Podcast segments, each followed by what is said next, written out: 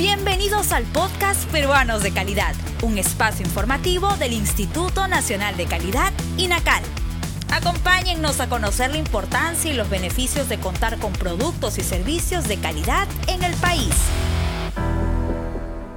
Hola a todos, ¿sabías que el queso, además de ser un alimento rico en vitamina A y D, es una fuente importante de calcio y es el segundo producto lácteo más consumido en el Perú? Pues sí, en esta edición de Peruanos de Calidad conoceremos cómo se clasifica, identifica y cuáles son los requisitos del queso para establecer estándares de calidad y seguridad en su consumo y comercialización. Desde el INACAL hemos desarrollado una norma técnica peruana sobre este producto que según su contenido de humedad puede ser extra duro, duro, semiduro y blando.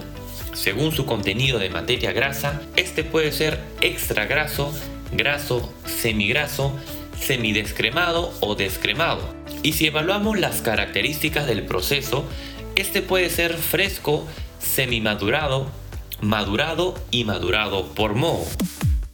¿Quieres conocer más sobre estas normas técnicas peruanas? Ingresa a la sala de lectura virtual www.go.p/inacal.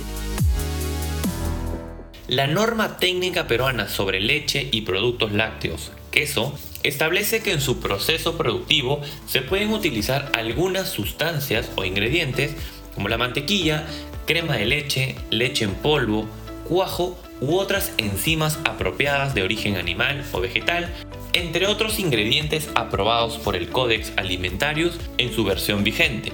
En cuanto a los envases, estos deben ser materiales adecuados para la conservación y manipulación del producto, entre otros aspectos.